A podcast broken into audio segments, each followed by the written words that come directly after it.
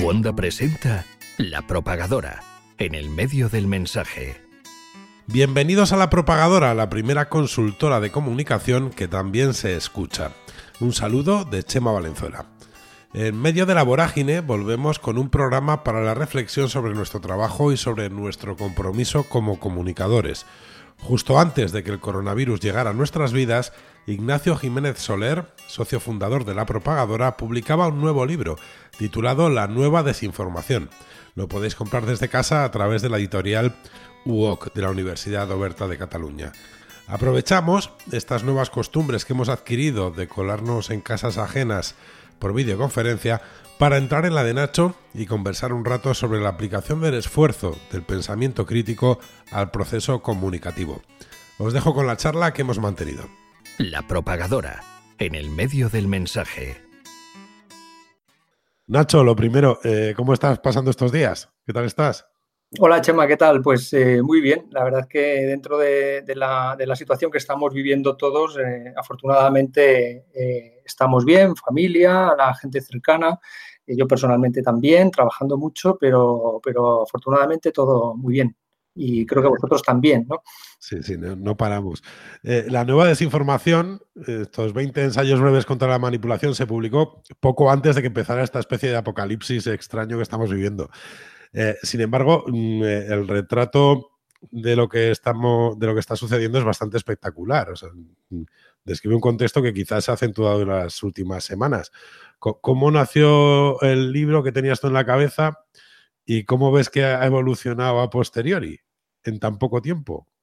Bueno, efectivamente, yo creo que, no, que, la temática del libro, por lo menos de las reflexiones que, en el libro invito a hacer, es eh, tiene más vigencia que nunca, ¿no? Si ya lo tenía antes de, este, este, de, esta crisis sanitaria global que estamos viviendo, pues antes eh, estaba, era, era, muy clara la necesidad de hablar de estos temas, pero ahora mismo sí cabe mucho más porque, porque lo estamos eh, viviendo de una manera eh, absolutamente intensa, ¿no? En todo lo que consumimos, en todo lo que hacemos, en todo lo que lo que informamos o tratamos de informar.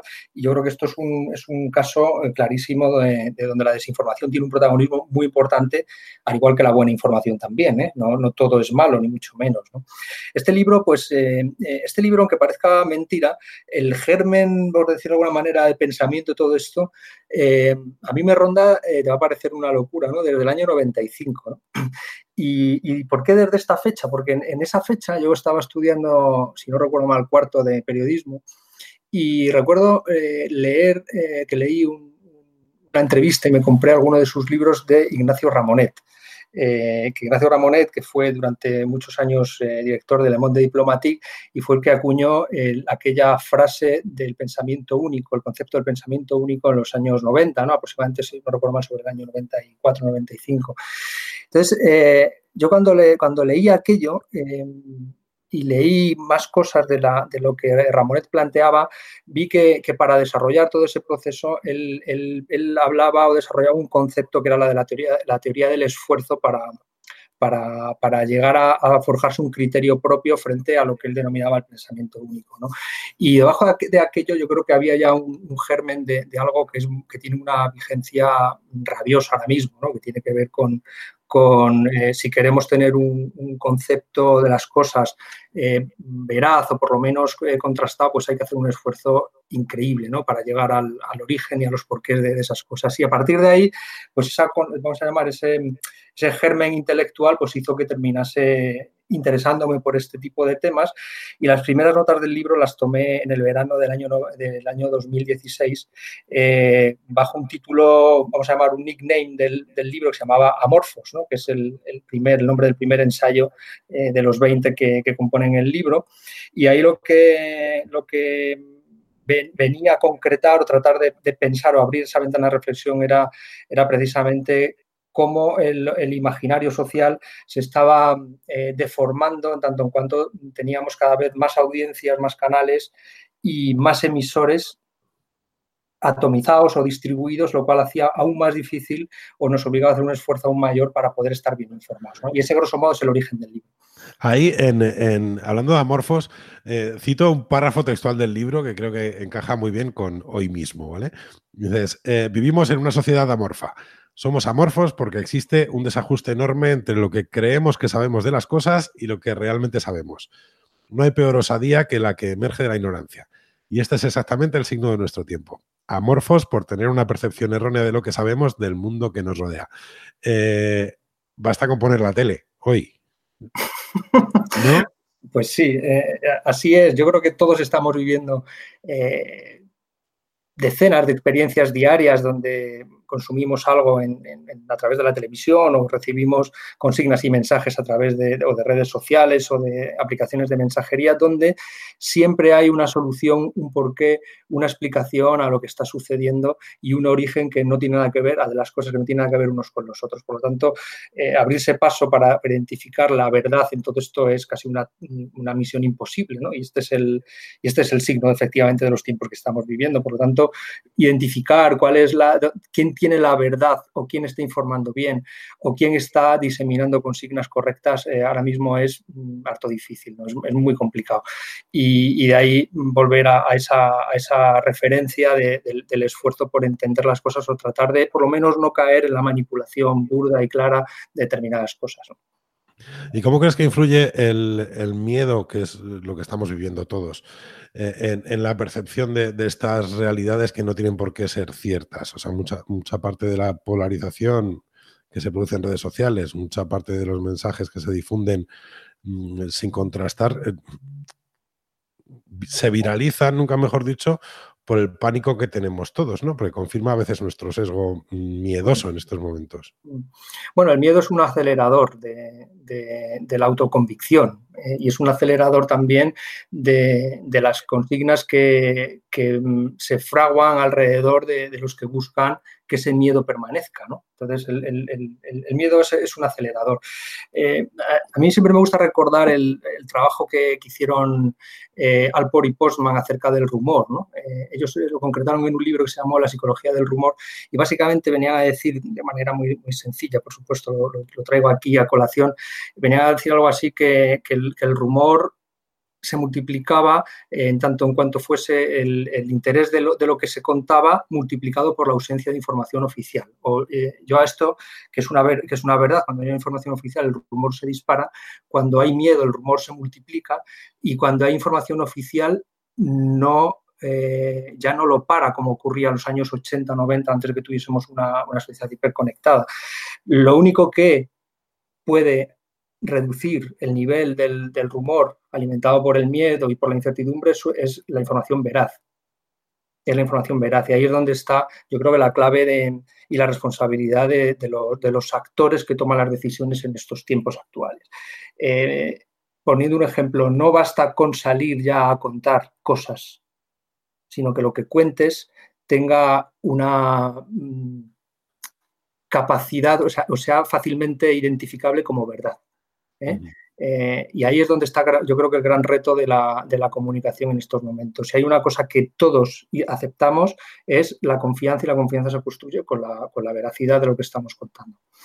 Entonces, los, viejos trucos de las relaciones públicas y, los, de los spin doctors de marcar el guion y la agenda de contenidos por el mero hecho de la proactividad que es necesaria ya no sirven en estos tiempos. Eh, a la proactividad hay que, hay que añadirle la capacidad de,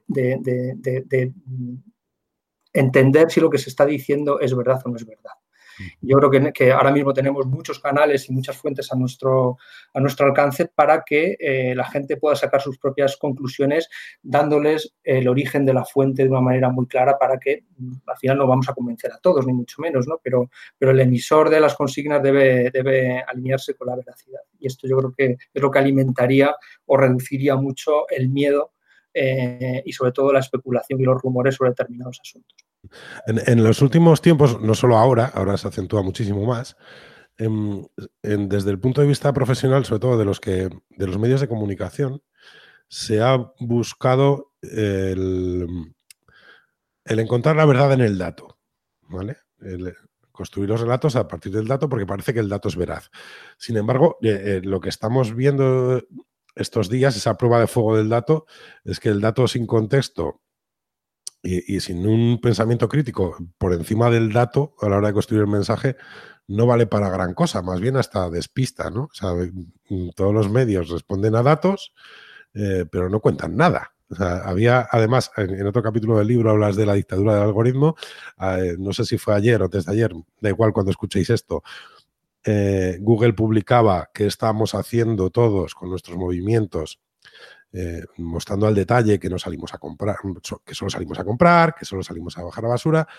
Eh, es una información que en realidad todos vemos sin consultar a Google, sin tener el Big Data de Google mirando por la ventana. Ya sabemos que no hay nadie en la calle. Pero eh, ese poderío que muestran al, al ver que tienen, al demostrar que tienen todos nuestros datos, quizá asusta más que el mensaje en sí. ¿no? Construimos con datos, pero luego en realidad el dato real no, se le saca chicha. ¿Cómo ves lo que está pasando y cómo se alinea en cierto sentido a eso que hablas de la dictadura del algoritmo y del dato? Bueno, yo, creo que estamos ante una especie de festín pantagruélico de, del dato, ¿no? Y el problema no es tener el dato y la información, el problema es la ingesta de esa información y qué hacemos con ella.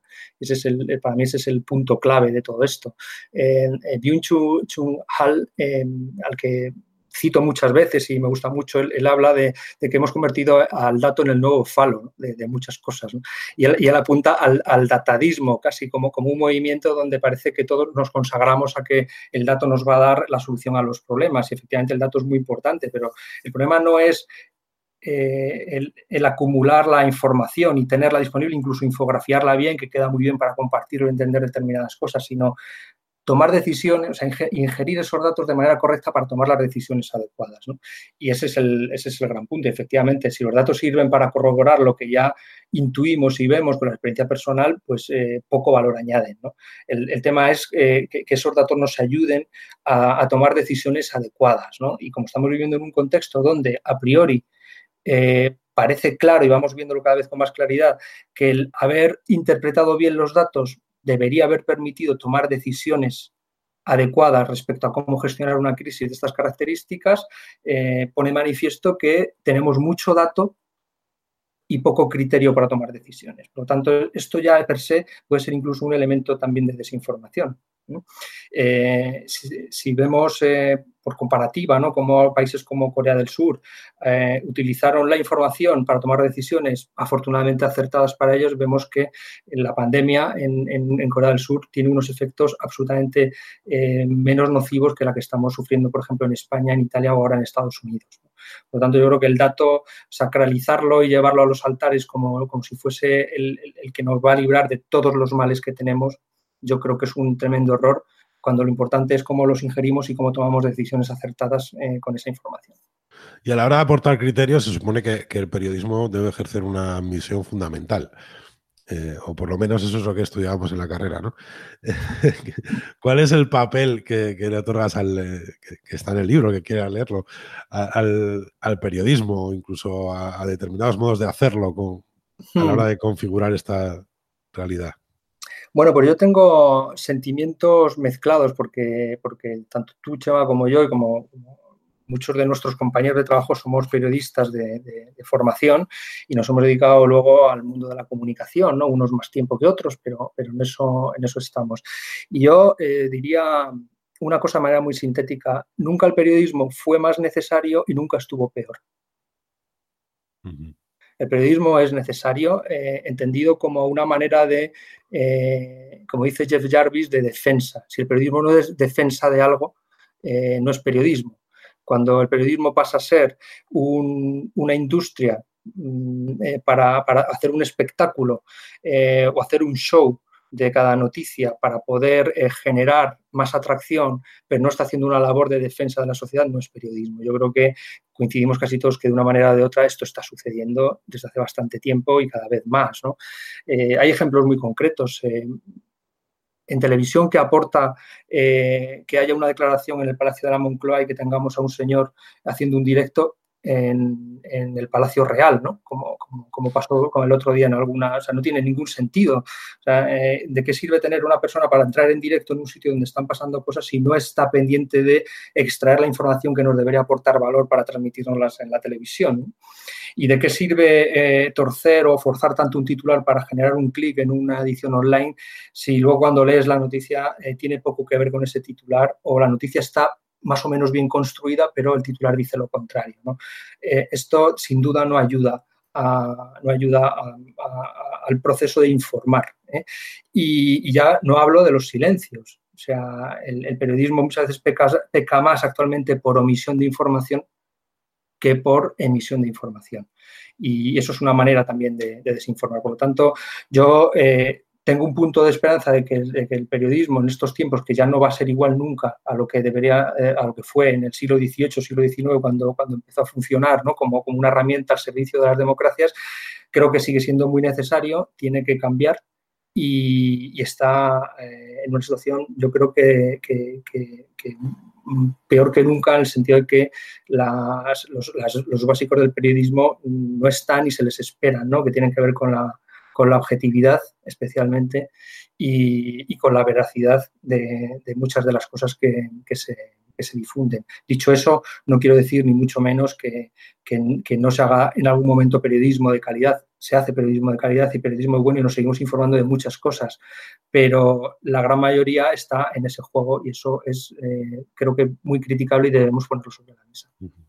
al hilo de lo que dices, hablando de veracidad y de cómo aplicar el, el pensamiento crítico a lo que sucede, también reflejas en el libro algo que nos sucede muy a menudo y es que eh, tendemos a pensar o tendemos a aceptar realidades por consenso o, a, plantearnos que las cosas son verdad porque eh, hay mucha gente en común haciendo ruido sobre lo mismo.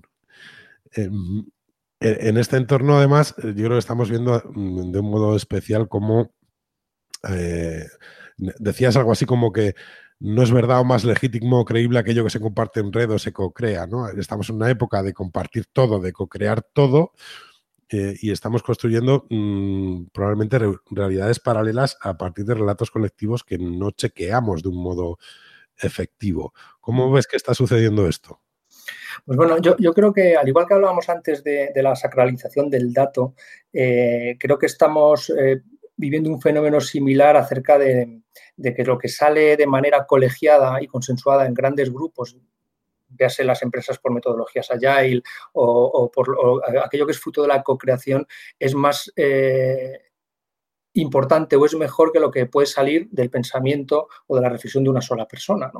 Y, y, así puede suceder en alguna ocasión, pero pero probablemente si echamos la vista atrás, y yo creo que es bueno mirar siempre a la historia, eh, los grandes avances y los grandes saltos y las grandes aportaciones a la sociedad las, han hecho normalmente individuos que, han pensado, que han probado y que han difundido algo y que ha cambiado cosas. ¿no? Por lo tanto, yo no creo, creo que corremos un riesgo de empobrecernos eh, social e intelectualmente si denostamos aquello que emerge de un individuo que le ha dedicado esfuerzo para hacer cosas.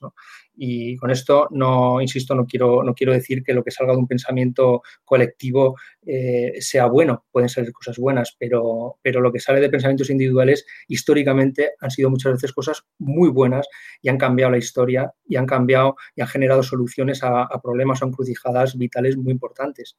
Entonces yo creo que, hay que alertar por lo menos sobre esto. Yo en el libro no busco soluciones ni dar soluciones, busco simplemente abrir ventanas de reflexión. Creo que esto es una de las ventanas que tenemos que tener muy en cuenta y, estar muy alerta. Pues no buscas soluciones, pero para ir acabando te las voy a pedir. O sea, está claro que, que, lo que vivimos parece un punto de inflexión. Lo parece. O sea, Mm, casi no sabemos cómo hemos llegado hasta aquí, o sea, cómo estamos hoy hablando por videoconferencia en vez de estar echando el vermú domingo eh, en la calle. No sabemos cómo hemos llegado hasta aquí, pero tampoco sabemos muy bien cómo vamos a salir.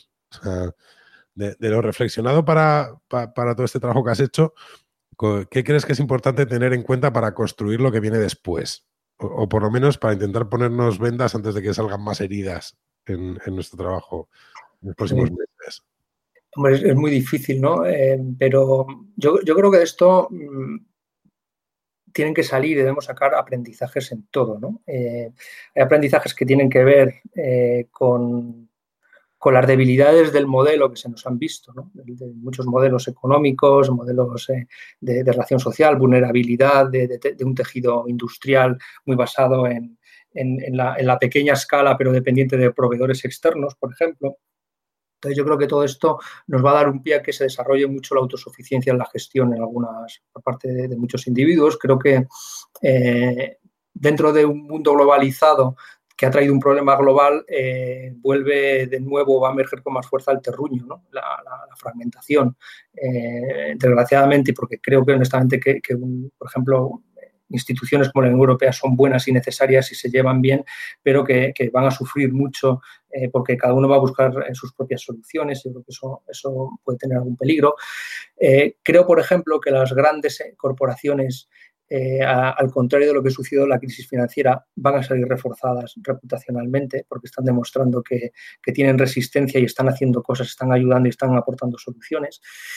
Y, creo que desde el punto de vista de, la, información y de la comunicación, que es el mundo en el que nosotros nos, desarrollamos, eh, se va a consolidar eh, muchísimo más el proceso de desintermediación el proceso de desintermediación. Y esa desintermediación, algo que, por ejemplo, estamos haciendo tú y yo ahora con este podcast, que, al final, oye, podemos, el podcast lo escuchará las personas que lo escuchen, pero, pero antes era inviable que pudiésemos hacer esto y, compartir una conversación y que lo pudiesen escuchar decenas, centenas o miles de personas, ¿no? Tendríamos que pasar por un canal intermediado y ahora mismo, pues esto yo creo que ya llevamos años que ha pasado a la historia, pero que ahora mismo se va a potenciar muchísimo más. Y esto es, bueno, ¿no? Ahora bien, respecto al tema que nos ocupa, eh, al final no queda otra que en, el ámbito de la información seguir haciendo un esfuerzo personal irreductible para eh, no vernos arrastrados por esta ola que nos asola ¿no? de, consignas normalmente intencionadas o muchas veces falsas que buscan pues, desestabilizar o generar esa incertidumbre, ese miedo al que tú hacías alusión antes. Por lo tanto, creo que hay esperanza, la desintervención es buena y el criterio es lo que necesitamos para que no nos tumbe. Pues muchas gracias, Nacho. Gracias a ti, Chema. Cuídate mucho y un abrazo. Igualmente.